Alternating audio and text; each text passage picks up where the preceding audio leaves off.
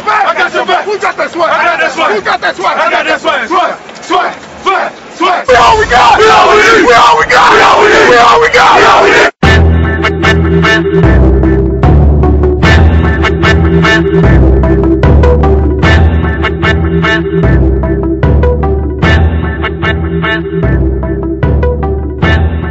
Primeiro podcast da página 12 Man Brasil. A gente vai estar falando um pouco sobre tudo que cerca o cenário do Seattle Seahawks. Esse é o primeiro podcast sobre o Seattle Seahawks também no Brasil.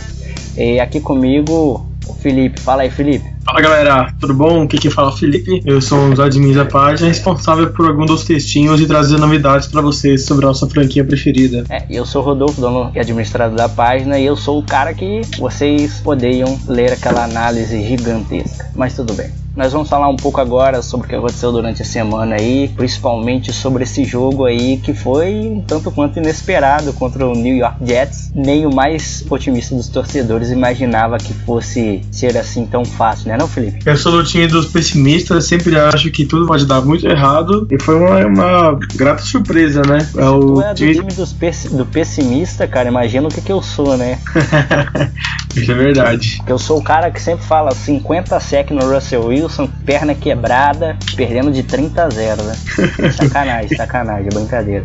Bom, e aí, Bom, vamos lá. do jogo? Cara, assim, a, a defesa me surpreendeu quase nada, na verdade. Ela fez tudo o que eu esperava. Só que o um negócio que eu acho importante destacar dela, eu nem vou entrar no mérito das interceptações e tal, que já esperava que fosse acontecer durante o jogo. Só que um ponto super positivo foi o desempenho da linha defensiva. Até domingo, o Fitzpatrick, ou qualquer quarterback que esteja lá no Jets, só foi sacado duas vezes durante os três primeiros partidas. E só o Seahawks conseguiu sacar ele quatro vezes, lembrando que a linha ofensiva deles é muito eficiente, né? É, a linha ofensiva deles é composta basicamente de ex-jogadores do Seahawks, né? Giacomini, Sim. Carpenter, enfim, são jogadores muito eficientes, uma aí talvez uma das dez melhores linhas, se não tem um pouco mais alto aí no ranking, mas a gente teve muita eficiência, né? E a gente tem um privilégio até escrever isso no texto que o Jaron Reed saiu e a gente tinha o McDaniel. É, quem lembrava dele. Ele e o Keaton Jefferson mandaram bem, né? Jogando ali parando o Matt Forte. Eu notei pouco, na verdade, o Quinton Jefferson, mas assim, é, o Tony McDaniel é um cara muito experiente e agrega muito a, a participação defensiva ali. Eu prefiro um pouco ainda o Jaron Reed, que eu acho que ele gera mais pressão no pocket. É, não sei se é a vitalidade por causa da idade, alguma coisa assim, mas eu noto que o Jaron Reed consegue empurrar muito mais a, o pocket. Sim, sim, ele tem um pursuit para cima do quarterback que é superior, né? Então ele consegue fazer uma pressão em cima do quarterback um pouco maior, né? E isso, aí, acho, acho que isso pode ser influenciado pela idade, principalmente, né? É, e até por isso que a gente viu na primeira semana lá, porque ele gerou dois passos desviados, né? Sim, foi bem interessante, Isso. porque ele consegue é, se aproximar mais do quarterback e fechar mais o espaço ali. Então é um jogador muito talentoso aí, um achado muito grande que o Seahawks fez no, no segundo round do draft. Você, Rodolfo, o que você acha de interessante de destacar de desempenho do nosso time nesse confronto de domingo contra o Jets? Cara, olha, a linha ofensiva surpreendeu bastante, né? Acho que foi Sim, um fiquei... muito surpreendente do jogo. Muito, eu fiquei, cara, assim, eu fiquei quase. Como é que eu vou falar? Eu fiquei extremamente impressionado com o trabalho deles. De verdade. Eu vi o primeiro, primeiro quarto, o Russell Wilson, assim, lógico, sofrendo pressão, porque do outro lado tinha um three technique muito forte, né? Que são três jogadores de linha defensiva ali, muito, muito eficientes. Isso. Que é o Wilkerson, o Leonard Williams e o outro é o Robertson, né? Richardson. Isso. Então são três jogadores muito eficientes.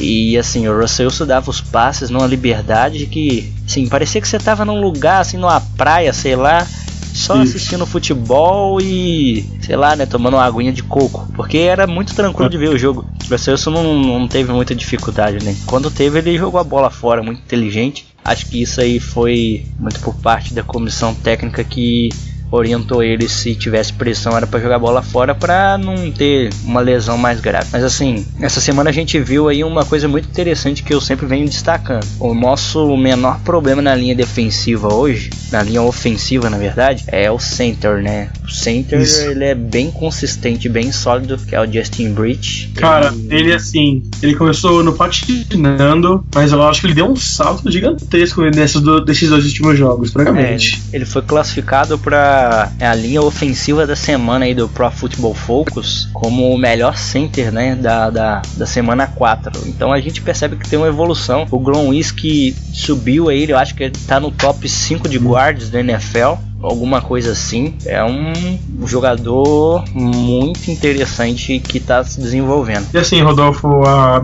filosofia do Ciaro nesses últimos dois, três anos com a linha ofensiva é trabalhar com coaching e desenvolver as tranqueiras que eles pegam durante a temporada. E cara, toda vez a mesma coisa. O time começa daquele jeito, a gente fica nervoso, mas chega do meio pro final do ano, você vê que a linha tá bem inconsistente, né? E mais uma vez é verdade. Esse ano a linha, vários jogadores na hora de posição, parece uma toalha de retalhos. E assim, chegou o IFED ali, tirou aquele. Nem lembro o nome do cara, o Jamarcus, Jamarcus Webb. É, o, nossa, até confundi com o Jamarcus Russell, de tão ruim que ele é. Aí chegou e Fed e solidificou o negócio de uma forma que eu fiquei impressionado, cara. Francamente. É, o, o Jermaine Fed ele agrega muito no pass protection. Não é muito bom em bloquear para corrida, né? Ele também Isso. foi explodido várias vezes ali que eu vi. Não foi um grande jogo dele. De longe, o melhor lado da linha era o lado composto ali, pelo menos dos guardes, era o lado do Glowinski com o Justin Bridge. Porque ele é novato, né? A gente vai ter que esperar ele se adaptar ao nível da NFL. São jogadores de é. outro nível. O college é muito inferior ao nível da NFL. Então, ele tá tendo uma adaptação, né? Primeira semana dele aí como titular, então sofreu um pouquinho. É, saldo positivo para todo mundo. E vale destacar, já falar um pouquinho mais tarde sobre isso, um pouquinho mais a fundo. Temos um Tyrande em Seattle. Temos, finalmente, né? Temos Valeu. uma arma de red zone e de third down longo. Exatamente. Mas isso a gente fala daqui a pouquinho.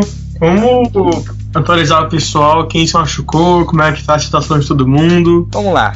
O Nick Venet, primeiramente, o que, que a gente tem de informação aí nessa semana, Felipe? O que, que a gente sabe sobre a lesão do Nick Venet? Ah, o Pete Carroll confirmou que o Venet esteve muito próximo de jogar no domingo contra o Jets, só que ele falou que talvez não, não preferia arriscar, então deixou ele descansar, mas que as chances estão extremamente otimistas para que ele seja titular na semana 6 contra o Falcons. Eu particularmente achei até que ele tinha jogado, porque eu vi uma jogada que o Seattle estava usando três Tyrands, só que eu não reparei quem era. Provavelmente era o Brandon Williams, o Lucky Wilson e o Jimmy Gray. Então ele ficou fora. Eu não notei que ele não tinha jogado, mas assim, é um jogador que ele primariamente bloqueia. Ele é muito bom em bloqueios e ele vai ser desenvolvido aí posteriormente para ir é, conseguindo fazer algumas jogadas aí também de recepção, mas ele primariamente é um bloqueador que vai tirar aí um pouco da pressão da linha, vai é, alinhar o Jimmy Graham mais como recebedor do que propriamente Tyrande. Lembrando que ele jogava em High State, né? Então ele fazia muitos bloqueios terrestres pro Ezekiel Elliott. É, isso aí, né? Que então, é o, já tá acostumado o líder de jardas da NFL, né? Já tá acostumado num esquema onde o running back corre muito com a bola. O ataque é muito. Isso. Não sei se tá correto, mas eu acho que é spread offense. É, exatamente. Então, ele joga. É, que você muito... espalha todos os recebedores e corre com a bola. É, exatamente. É o que acontece muito no college. É o mais normal de acontecer no college é o spread offense. Até porque os quarterbacks lá no college são muito crus. E aí os caras querem livrar a bola da mão deles rápido, né? É, isso facilita o trabalho. Facilita muito. Bom, também tem o Lockett, né, cara? E aí, o que, que a gente sabe sobre o Lockett? A lesão do Lockett? Então, o Lockett tem uma lesão no, no joelho. Não é, tipo, nada grave, nem perto da do Wilson. Só que o time tem tomado uma precaução extrema com ele para não gravar, né? O Carol chegou a comentar que ele poderia ter uma participação maior no jogo, ele quase não jogou, acho que ele subiu um ou dois passos no máximo. E assim, o importante é que assim, o time não precisou muito dele, entendeu? O time conseguiu se desenvolver, então ele continua descansando para voltar mais forte, né? Vale destacar que até como retornador ele alinhou poucas vezes. Quem retornou mais no time foi o running back e o C.J. Spiller. É, e você imagina que o Tyler Lockett ele é uma arma muito importante para o Seattle por causa da velocidade dele ele consegue queimar um cornerback muito fácil. Então, assim, quando ele retornar, vai ser mais uma arma muito boa para Russell Wilson, que está cada vez mais tendo aquela precisão, né? Ficando no pocket, lançando a bola com uma tranquilidade assustadora, medonha. E a gente viu no, a gente viu no jogo contra o jogo passado antes do Jets, que foi contra o Oren Arners, que ele foi retornar uma bola, quase retornou para touchdown, mas ele não aguentou chegar no fim porque começou a sentir a perna. Então, essa precaução aí tem muito a ver com isso, né? Ele não consegue ainda a lesão é, dele meio que atrapalha um pouco o desempenho dele. Então, a comissão técnica está poupando ele para quando ele tiver 100% a gente ter o menino Lockett aí de volta. Isso mesmo. E para fechar, quer dizer, a gente tem a posição do Wilson ainda, né? Que a gente não tem nenhuma novidade, mas a expectativa lá do front office do Seattle é que ele jogou tão bem assim com uma lesão recente, imagine daqui duas semanas contra o Falcons, né? Parece que ele seja extremamente mais saudável. É, o Russell Wilson é o Russell Wilson, né, cara? A gente escreve com uma empolgação danada como torcedor, mas a realidade é que o Russell Wilson hoje ele é um dos melhores quarterbacks da liga, porque ele consegue fazer umas coisas que assim assombra. Ele tava machucado e ele lançava a bola assim, parecia estar jogando uma pena pro Jimmy Graham pegar. Tão fácil Sim. assim, né? Tinha lance que você ficava muito impressionado porque é assim, é impressionante, cara é muito impressionante que o Russell consegue. É, mesmo machucado, ele teve, sei lá, 22 passos completos em 33 tentativas, 309 jardas e 3 touchdowns. Então, assim, imagina o Russell Wilson saudável. É, se fosse assim, eu continuo a imaginar assim, se ele tivesse saudável, ele, ele estaria brincando com o Jets, assim, sabe? O Daryl Reeves, cara, eu não ouvi ele, o narrador falar uma visão dele do jogo. Cara, eu acho impressionante, é, assim, citando nisso, né, de estar machucado e estar tá jogando todo esse bolão, é que eu sou obrigado a pensar que se ele tivesse assim inteiro, ele teria, estaria brincando com a defesa do Jets, né? A defesa secundária não fez nada do jogo, né? É, o Russell Wilson teve que livrar ali algumas jogadas como eu já até citei, tendo que se livrar da bola porque ele não conseguia se locomover, não tinha mobilidade por causa da lesão. Imagina ele inteiro conseguindo correr, que nem a gente sabe que o Russell consegue é, vai ser um ataque medonho, né? Jimmy Graham tá cada vez melhor, Russell Wilson, Doug Baldwin produzindo cada vez mais. A gente vai ter dois running backs perigosos aí no, no pocket. E meu amigo, segura. Segura mesmo. Bom, a última lesão que faltou a gente comentar assim é que o linebacker o Mike Morgan vai ter que fazer, ele fez uma cirurgia na Filadélfia é, ontem, dia 4 de outubro, uma cirurgia para reparar uma sports hernia e já foi colocado no injury reserve. A expectativa é que ele volte para a semana 8. É, a verdade é que ele teve uma lesão igual a do Marshall Lynch, né? E isso. até por isso encaminharam eles, pelo que eu li e pelo que eu entendi, para o mesmo médico que tratou Marshall Lynch. Assim, o Mike Morgan é muito importante no Special Teams Embora hum. no jogo passado é, tenham feito um ótimo trabalho, eu nem reparei se já era sem ele ou não. Pra ser sincero, porque o Seattle adicionou um cara aí que é incansável, né? O tal do Torpe. Seattle Sim. adicionou, ele tá toda hora chegando bem aonde a bola tá caindo, no punch, no kick.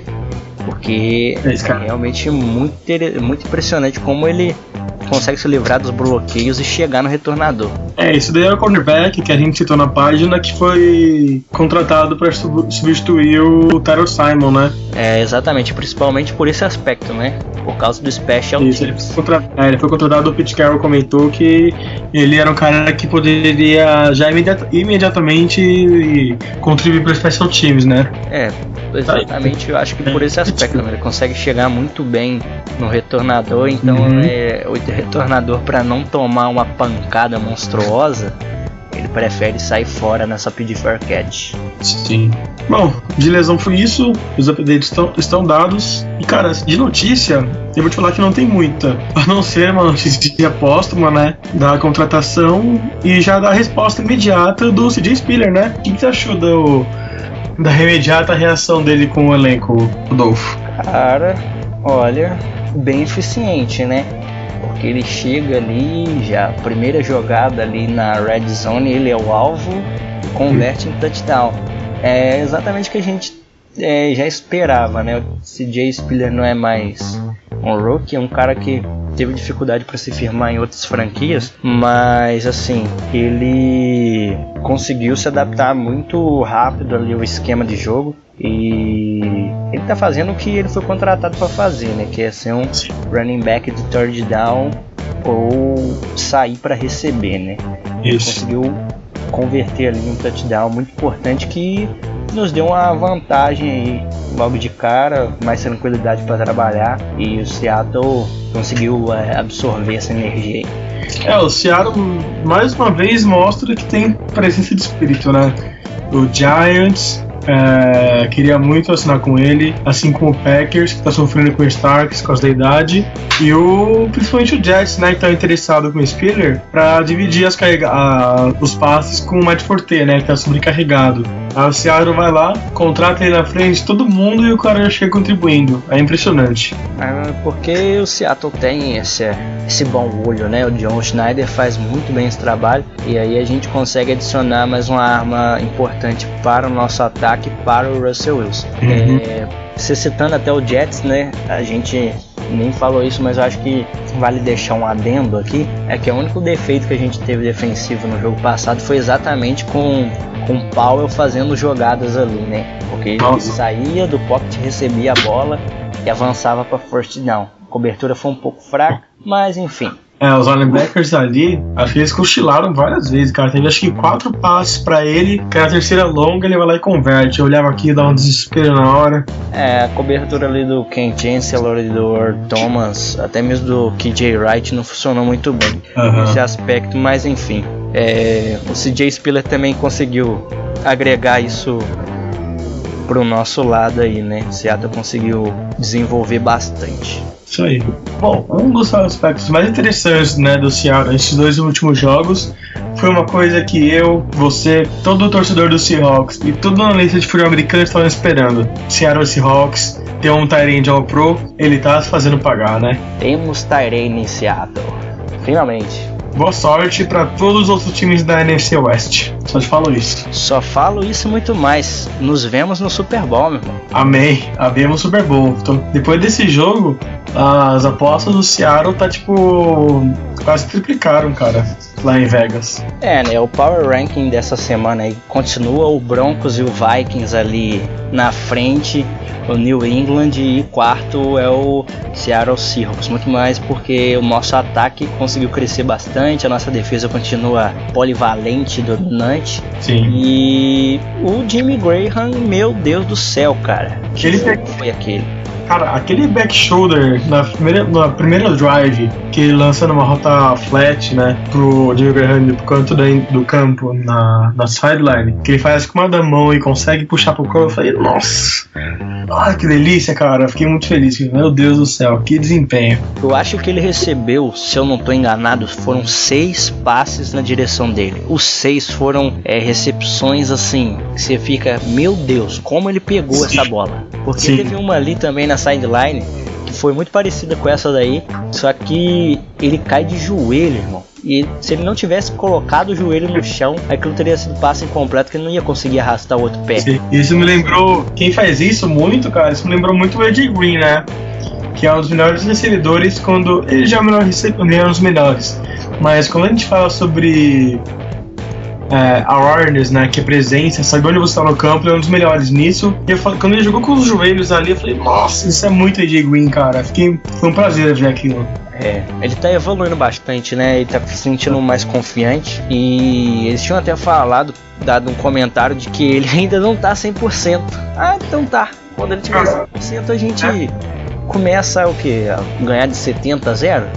Eu, então, depois dessa primeira recepção dele, ele deu uma saída e ele tava olhando o joelho dele, né? Na sideline, porque ele caiu de joelho. Aí ele falou, tipo, você faz a leitura, né? Ele falou, não, tudo certo, levantou e já foi pro drive. Cara, assim, o ataque do Seahawks já é extremamente talentoso, sabe? Tem armas assim inacreditáveis de, de especiais. É, e até ouvindo dois podcasts essa semana aí, lá bem famosinhos lá da NFL nos Estados Unidos, falando que ele pode ser o comeback player of the year, que é o cara que teve sofreu uma lesão ou passou por algum tipo de problema, teve uma temporada muito abaixo do que esperavam dele Uhum. e ele volta arrasando na NFL, né? Isso. Lembrando que o ano passado quem recebeu o prêmio foi o Eric Berry e infelizmente sofreu câncer, né? Ele teve um linfoma. E esse ano eu acho que assim, fica entre o Graham e o Le'Veon Bell, que ano passado rompeu o ACL, né? É, vai ser uma disputa muito interessante, né? Eu acho que, Ah. assim, pela política da NFL, tinha que dar pro Jimmy Graham, caso ele continue mantendo o nível, né? A gente viu aí, poxa, beleza, o Le'Veon Bell rompeu aí o ligamento do joelho, mas é um cara que ficou quatro jogos suspensos por causa, de novo, maconha. O cara É. ama maconha, meu irmão, pelo amor de Deus. O cara consegue, né? Tem que se tratar ele, Josh Gordon e uma galerinha aí. Então eu acho que assim, pela política que a NFL tem de ser uma liga é, onde tenha exemplos, né? Onde os jogadores sejam exemplos sociais. Uhum. Embora isso não funcione muito, né? Que os caras fazem bastante doideira. Então assim, é, eu acho que poderia ser aí uma vantagenzinha minúscula pro Jimmy Graham, mas assim, dentro de campo ele também tá correspondendo bastante a essa expectativa aí. né? Hum. São dois jogos já seguidos com mais de 100 jardas. É, na temporada, esses dois últimos jogos, ele tem 12 recepções pra acho que 245 jardas, alguma, alguma coisa assim. Que é uma média impressionante, né? 100 recepções pra NFL hoje, assim, é um nível, é um, é nível elite, sabe? É, e se você perguntar a qualquer um, hoje o Jimmy Graham, nesses quatro primeiros jogos, foi o melhor Tyrene disparado da NFL. Sim. Ele produziu uma quantidade de jardas e assim, um efeito, né? A gente às vezes olha muito o número, mas a jogada, a importância da jogada que o cara faz, às vezes ela é muito mais importante. Que nem a gente citou, né? O Lockett machucado. Mas ele entrou ali numa jogada de third down, foi passo para ele, pronto. First down. Então, assim, tem a importância da jogada também, é um acréscimo. E o. Jimmy Graham toda hora eram jogadas importantes, né? Recepções, que nem a gente já falou. Recepções aí de encher o olho de lágrima. Falar, vemos Tyrene de Seattle. Isso aí, Rodolfo. Bom, o nosso próximo tema é sobre a linha ofensiva. Essa linha ofensiva quase corresponde ao nome, né? Ela é ofensiva mesmo, chega a ofender aos nossos olhos de amantes do futebol americano. Mas e aí, Felipe? Hum. Temos futuro com essa linha ofensiva? Algumas peças ali, acho que principalmente quando nós falamos do centro e dos guards, Glowinski, Bridge e, e Fed, eu acho que esses caras vão se desenvolver assim de uma maneira espetacular para o que o Seattle precisa. Agora, quando a gente fala de tackle, a coisa muda de conversa, né? É uma coisa um pouco complicada, né? Porque tackle é uma posição que naturalmente já é bem mais difícil do que guard center. Sim. É, e a gente não conta com bons tackles, mas assim, eu acho que o, o Gary Gillian tem sido bem mais regular do que o Bradley Sowell, né? Ah, sim, Então, nesse eu acho que assim, para uma reconstrução de uma linha, o interior da linha ela não é um problema. Para quem re- quer reconstruir um time, eu acho que o Gary Gillian tem sido mais consistente do que a média e assim, a longo prazo seria bem mais eficiente manter ele de right tackle, porque ele não compromete muito o jogo. Acho que o nosso maior problema hoje é o Bradley Sowell, que ele é um jogador bem fraco mesmo, assim, toda jogada nele gera problema pro Russell Wilson, né? Uhum. E teve uma jogada que foi muito estúpida no, no jogo contra o Jet, que o defensor jogou ele de bumbum no chão, meu irmão. Falei, poxa, meu irmão, você tá de brincadeira, né? tá achando que você tá jogando com criança? Foi com o corpo igual uma banana. Então o cara só empurrou, ele caiu é, sentado. Então, assim, o Gary Jr. eu acho que pode acrescentar. E o nosso maior problema hoje é left tackle. É. Só eu ali, na verdade, ele tá ali porque Seattle não conseguiu renovar com o Kung e não conseguiu trazer ninguém na off-season, né? Então ele foi um remendo ali até o Seattle draftar alguém eu vou pegar na próxima off-season. O que for mais conveniente, né? Essa é a verdade. É tipo você ter uma roupa, né? Que tá com rasgado, pegar um pano de dois mil anos atrás e colocar na roupa. É óbvio que não vai funcionar, vai ficar uma porcaria. Então, é tipo o Bradley Sol. Uma porcaria, literalmente. Desculpa a palavra, mas não tem como medir um cara desse se não for algo assim. É, e assim, pro futuro, ano que vem vai ser um, um ano interessante no draft aí para pegar um teco. Mas aí, Uhum. ou o que, que a gente pega no, no, no first round? Essa é a questão, essa é a incógnita, né?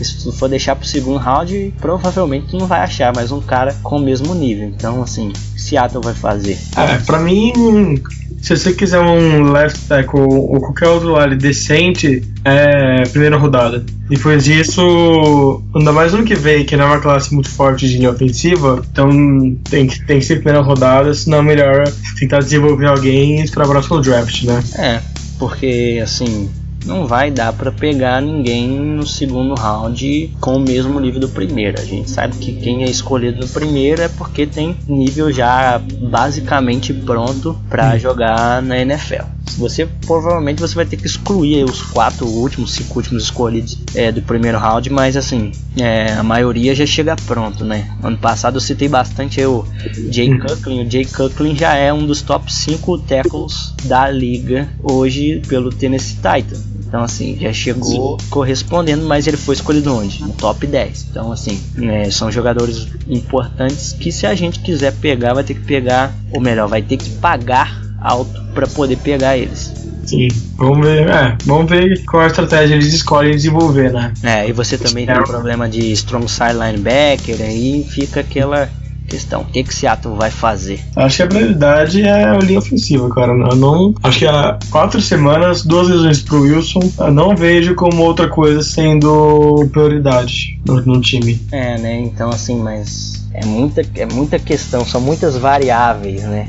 Uhum. Aí Você trabalha, você trabalha aí com exata, você sabe, é muitas variáveis para você analisar para achar uma coisa certa. E eu confio muito no John Snyder, acho que ele vai fazer o melhor. A longo prazo, assim pro futuro, eu acho que o Seattle vai ter que garimpar um jogador desse aí para poder ser o nosso left tackle, né? Sim. A gente vai ter que pegar um bom jogador, desenvolver ele e colocar ele ali para segurar a barra. Exatamente. Esse foi o nosso primeiro programa aqui do 12 Man Brasil. Eu, Felipe e Rodolfo, esperamos que vocês tenham gostado. E galera, deixa aqui embaixo, a gente vai deixar no Facebook, comenta lá algumas perguntas que vocês quiserem e no final do próximo programa nós vamos responder. É isso aí, mandem as suas perguntas, mandem sugestões, críticas construtivas, o que tiverem aí, que a gente vai estar no próximo programa respondendo aí. Certo, Rodolfo? É isso aí, Forte abraço, galera, e até o próximo programa. Valeu, povo. Falou. Vitor Wilson no passe. O Wilson do Gatuete do Pablo. Depois o Scoopão. E depois o gol.